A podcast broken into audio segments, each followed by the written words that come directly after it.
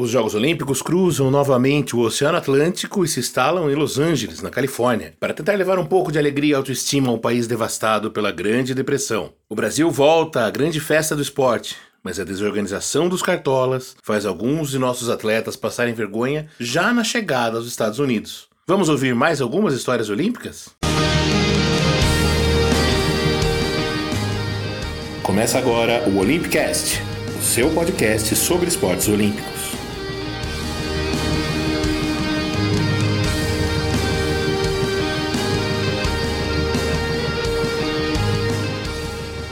Bom dia, boa tarde, boa noite, bom ano novo, bom ano olímpico para você que está escutando o Olympicast. A gente começa agora o nosso episódio número 10, o primeiro desse ano de 2020, que vai falar sobre os Jogos Olímpicos de Los Angeles, disputados em 1932. É a primeira visita do movimento olímpico à América como protagonista efetivo. Se você lembrar, em 1904, os Jogos de St. Louis foram uma bagunça e quase acabaram com a Olimpíada na visão do Barão de Coubertin. Se você não lembra, é só voltar lá no nosso episódio 3, em que a gente conta essas histórias. Como a gente sabe, em 1929 os Estados Unidos viveram o crash da Bolsa de Nova York, que gerou uma crise gigantesca no país, causando miséria e desemprego. Os Jogos Olímpicos chegam apenas três anos depois e representam simbolicamente um pouco disso. Apenas uma grande arena é construída, o parque aquático usado nas provas de natação, polo aquático e saltos ornamentais. O Rose Bowl, tradicional estádio que ficaria muito conhecido por no futuro sediar a final da Copa de 94, foi adaptado e se tornou um velódromo provisório. O Coliseu, que já era um dos estádios mais tradicionais de Los Angeles, foi escolhido como estádio olímpico, recebendo as cerimônias de abertura e de encerramento, além das competições de ciclismo, hipismo, ginástica e também jogos de hóquei. Los Angeles foi ainda o palco da primeira Vila Olímpica. Mesmo em tempos de economia, julgou-se que era mais barato construir prédios que depois poderiam ser reaproveitados do que hospedar os atletas em hotéis. E os jogos mantiveram o padrão iniciado quatro anos antes em Amsterdã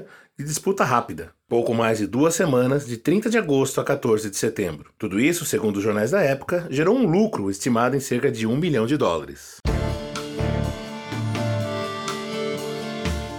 A escolha então você pergunta, mas como os jogos foram parar novamente nos Estados Unidos se o país estava em crise? Bom, esse era um compromisso assumido anteriormente. Desde a derrota na disputa para sediar os Jogos de Amsterdã em 1928, já havia o compromisso de edição de 32 ser do outro lado do Atlântico, e Los Angeles sempre foi a candidata principal. A escolha foi confirmada em 10 de abril de 1929, num congresso em Lausanne, na Suíça, em que não houve outras candidatas. Embora os sinais de alerta da economia já viessem do ano anterior, a crise na Bolsa de Nova York começou apenas em setembro, chegando a seu auge em 30 de outubro, a chamada Black Tuesday, a terça-feira sombria. Mas a organização dos Jogos já estava de vento em popa e em nenhum momento o país cogitou abrir mão de receber a Olimpíada. Muito pelo contrário, com seus atletas favoritos em muitas das competições, era uma chance de ajudar o povo americano a recuperar a autoestima abalada pela crise econômica. Os esportes.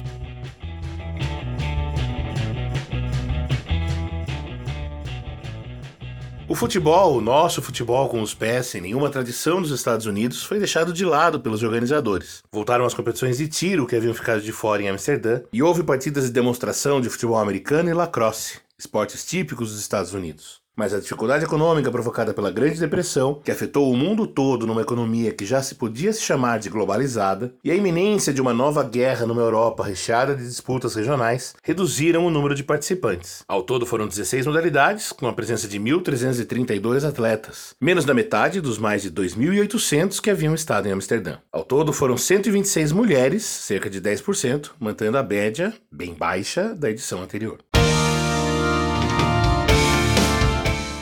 A Fera.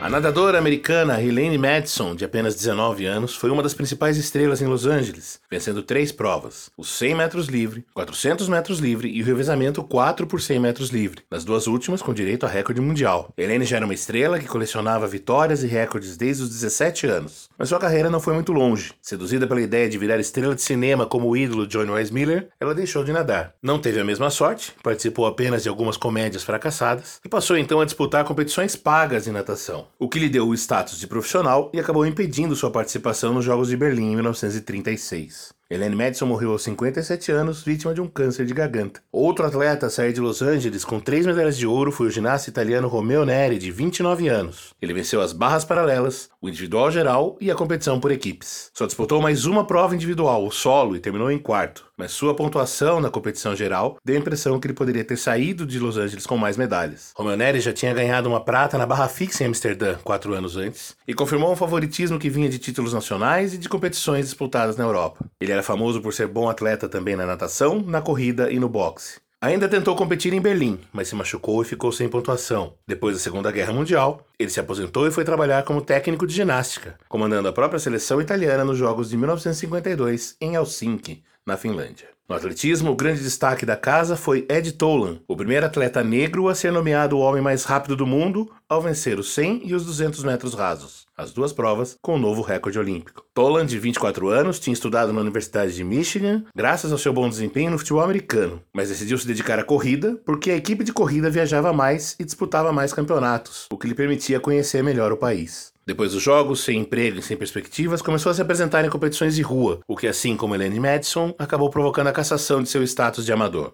Então começou a disputar campeonatos profissionais e competiu até na Austrália. Nos anos 50, Ed Tolan se estabilizou como professor de educação física em Detroit. Morreu aos 58 anos, vítima de parada cardíaca. Na luta, o sueco Ivar Johansson fez história ao vencer nas duas modalidades e em categorias diferentes. Primeiro ele ganhou ouro na luta livre, peso médio até 79 quilos, após uma série de lutas no decorrer de três dias. Ele perdeu o primeiro combate, depois venceu outros quatro e levou a medalha de ouro graças a um confuso sistema de pontuação. Depois, emagreceu 5 quilos em apenas um dia, uma mistura de corrida e sauna, né, aquela coisa nada saudável, para iniciar a disputa na luta greco-romana no peso meio médio, destinada a atletas de até 72 quilos, e ganhou mais uma vez a medalha de ouro, dessa vez de forma invicta. De novo na luta greco-romana, Johansson levaria mais uma medalha de ouro em Berlim 36. Depois de se aposentar, virou técnico e figura respeitada no esporte sueco até sua morte aos 76 anos.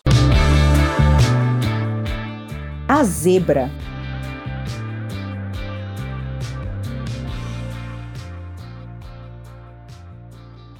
Para quem assistiu à eliminatória dos 1.500 metros livre no Parque Aquático de Los Angeles naquela quinta-feira, 11 de agosto de 1932, parecia que havia um mascote participando da prova, pois o pequeno japonês Kusuo Kitamura, há dois meses de completar 15 anos, saiu da piscina com a vitória em sua bateria e, ao fim do dia, o segundo melhor tempo entre todos os participantes. No dia seguinte, Kitamura caiu de novo na piscina para as semifinais e, de novo, venceu sua prova, além de marcar novo recorde olímpico: 19 minutos, 51 segundos e 6 décimos. Mas, na segunda semifinal, seu compatriota Shozo Makino, outro garoto de apenas 17 anos, pulverizou a marca. 19 minutos, 38 segundos, 7 décimos, quase 13 segundos mais rápido. Makino tinha um pouco mais de fama, já era o recordista mundial dos 800 metros livre, uma prova que até hoje não está no programa olímpico dos homens. No sábado, 13 de agosto, o grande duelo. Kitamura superou Makino por pouco mais de um segundo e meio. 19 minutos, 12 segundos, 4 décimos, contra 19 minutos, 14 segundos, 1 décimo. Aos 14 anos e 309 dias, Kusuo Kitamura se tornou o nadador mais jovem a se tornar campeão olímpico, recorde que mantém até hoje entre os homens e que por uma mulher só seria batido em Seul 88 pela húngara Cristina Ezersege, que ganhou os 200 metros costas aos 14 anos e 41 dias. Se a vitória de Kitamura foi uma surpresa para o mundo, não se pode dizer o mesmo para os japoneses, que dominaram a natação masculina em Los Angeles de forma avassaladora. Cinco medalhas de ouro em seis provas, sendo quatro dobradinhas. Os japoneses só não fizeram um primeiro e segundo, onde era impossível, no revezamento 4 por 200 metros livre. Kitamura abandonou a carreira de nadador logo em seguida. Estudou na Universidade Imperial de Tóquio e se tornou administrador, trabalhando para o governo e a iniciativa privada. Morreu em 1996, aos 78 anos, depois de se tornar o primeiro não americano a entrar para o Hall da Fama da natação. Meu Brasil brasileiro.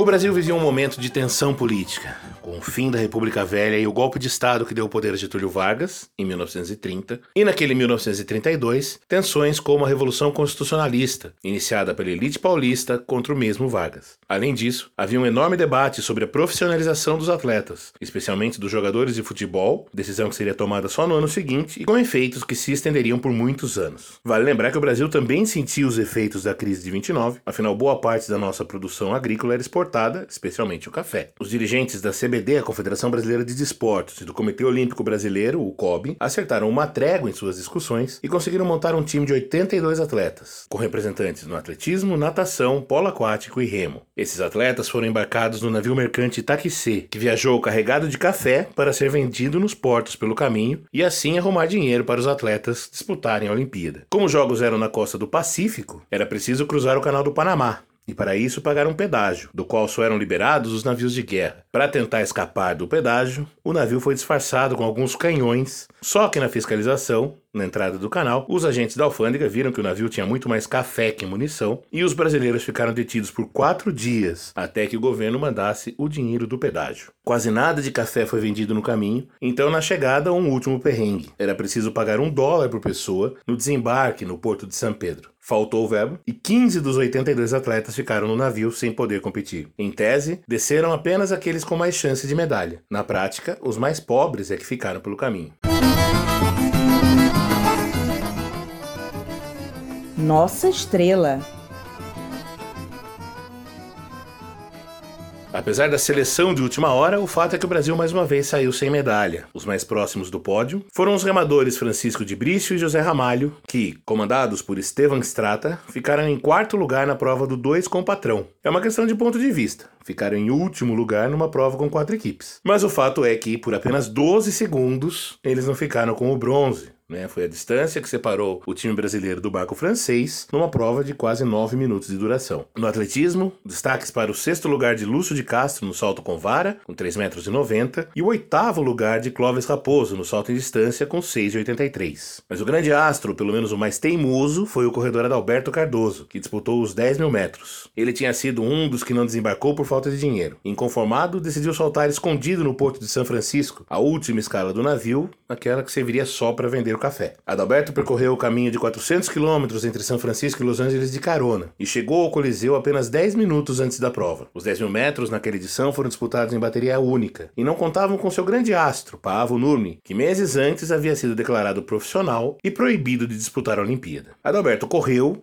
e, obviamente, não foi bem mas a história registra que ele chegou até o fim das 25 voltas na pista, mesmo tendo caído por três vezes. Consta nos registros que foi muito aplaudido pelos torcedores, quase tanto quanto o vencedor, o polonês Janusz Kuzosinski, que anos depois, já durante a Segunda Guerra, seria morto pelos nazistas em seu país.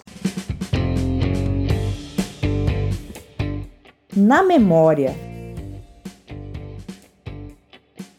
A delegação brasileira levou pela primeira vez uma mulher aos Jogos. Maria Emma Hulga Lenk, uma paulistana filha de alemães de apenas 17 anos, que tinha aprendido a nadar no rio Tietê e, em Los Angeles, ficou com o nono lugar entre as 11 participantes nos 200 metros peito e o último entre as 20 atletas nos 100 metros livre. Mas esses resultados eram só o começo de uma carreira brilhante, que teve uma segunda participação olímpica em Berlim e mais dois recordes mundiais, dos 200 metros peito e 400 metros peito, ambos batidos em 1939. Maria Lenk provavelmente seria uma medalhista olímpica se a Segunda Guerra guerra não tivesse provocado o cancelamento dos Jogos de 1940, marcados para Tóquio. Maria Lenk nadou muito e por muito tempo. Em 2000, aos 85 anos, ganhou cinco medalhas de ouro no Mundial de Masters, na categoria de 85 a 90 anos. O áudio que a gente vai ouvir aqui é tirado do filme Maria Lenk, A Essência do Espírito Olímpico, documentário que conta as histórias da nadadora, com direção de Iberê Carvalho, lançado em 2012. O filme tem imagens de arquivo de Maria Lenk, mas não tem falas dela. Então eu separei um trecho de Nancy Passos, sua parceira nos treinos como Master, em que ela conta da dedicação de Maria Lenk até os seus últimos dias de vida e de treino. Eu acho até, agora falando assim com você, acho que às vezes até eu perturbava ela. Eu tinha necessidade de notícias dela. E, e ela dizia: ah, amanhã ninguém aparece aqui para me buscar. E realmente ela ia caminhando devagar. Se tivesse que é, de muleta, ela iria de muleta. E olha, nadava muito, sabe? Nadava muito. Ela não nadava nunca menos de 1.500 metros. Ah, outra coisa, e quando ela cismava de treinar no mar? No mar, gente, do Leblon. Em 2007, o nome de Maria Lenk foi dado ao parque aquático que receberia os Jogos Pan-Americanos e depois a Olimpíada. Maria Lenk chegou a ver a homenagem, mas não o torneio. Morreu em abril, três meses antes do Pan, aos 92 anos. quadro de medalhas.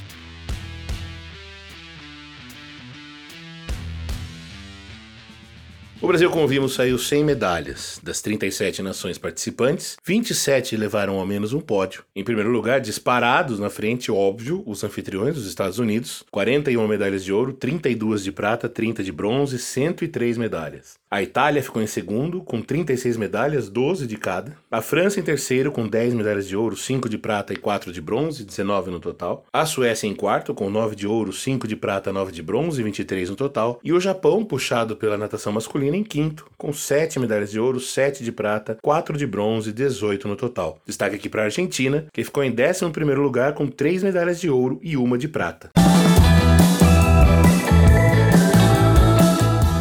O mundo ao redor.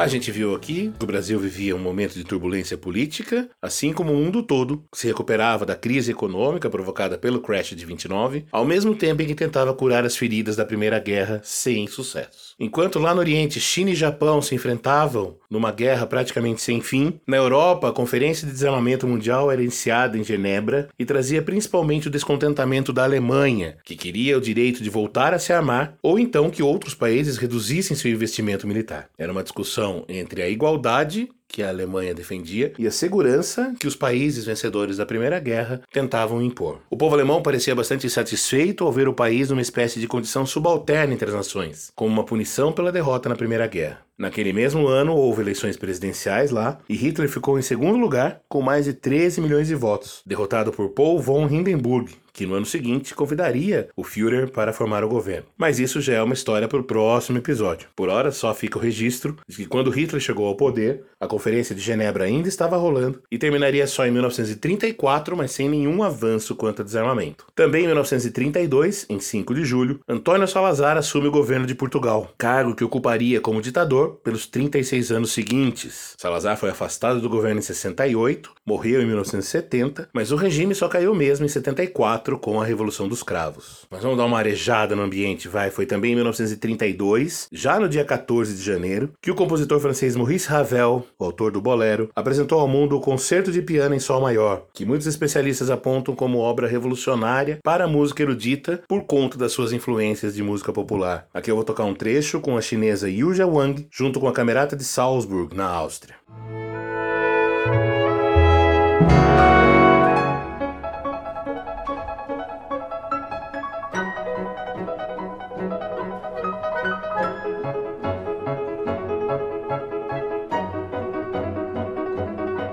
Em 7 de fevereiro, nasceu o jornalista e escritor Gay Talese, o ícone do New Journalism e um dos grandes ídolos desse que vos fala. Em 19 de fevereiro, nasceu outro dos meus grandes ídolos e espelhos na profissão, Alberto Dines. Em 28 de junho, nasceu o ator nipo-americano Pat Morita. Talvez esse nome não seja tão familiar, mas ele é o Sr. Miyagi do Karate Kid. Em 21 de junho, nasceu na Argentina o maestro Lalo Schifrin, autor de nada menos do que esse tema que você vai matar logo de cara.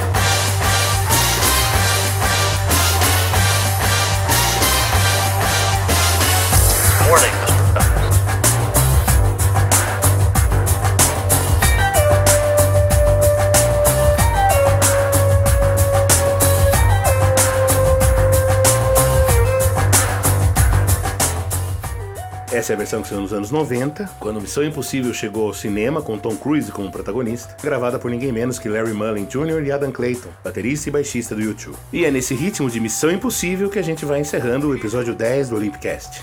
Siga a gente nas redes sociais, Olympicast. Deixe seu recado, ative o sininho, use o e-mail para falar com a gente, o. A nossa ideia é até o fim desse mês começar a usar mais as redes sociais, né? Afinal, com a passagem do tempo, a quantidade de informações aumenta e fica difícil falar de tanta estrela, de tanta história boa, eh, sem aumentar demais o tempo do episódio. Então a ideia é complementar o nosso conteúdo de rádio na internet e nas redes sociais. Tá? Então fique de olho, siga a gente aí no Twitter, no Facebook, no Instagram e no YouTube. Eu sou Fernando Cesarotti, sou editor e apresentador desse podcast. A Aleteia Vieira faz as vozes das vinhetas. O Vitor Benatti é o responsável pela identidade visual. Voltamos em breve com tudo sobre a Olimpíada de Berlim em 1936. Um abraço, um beijo, um feliz ano olímpico para todos nós. Até!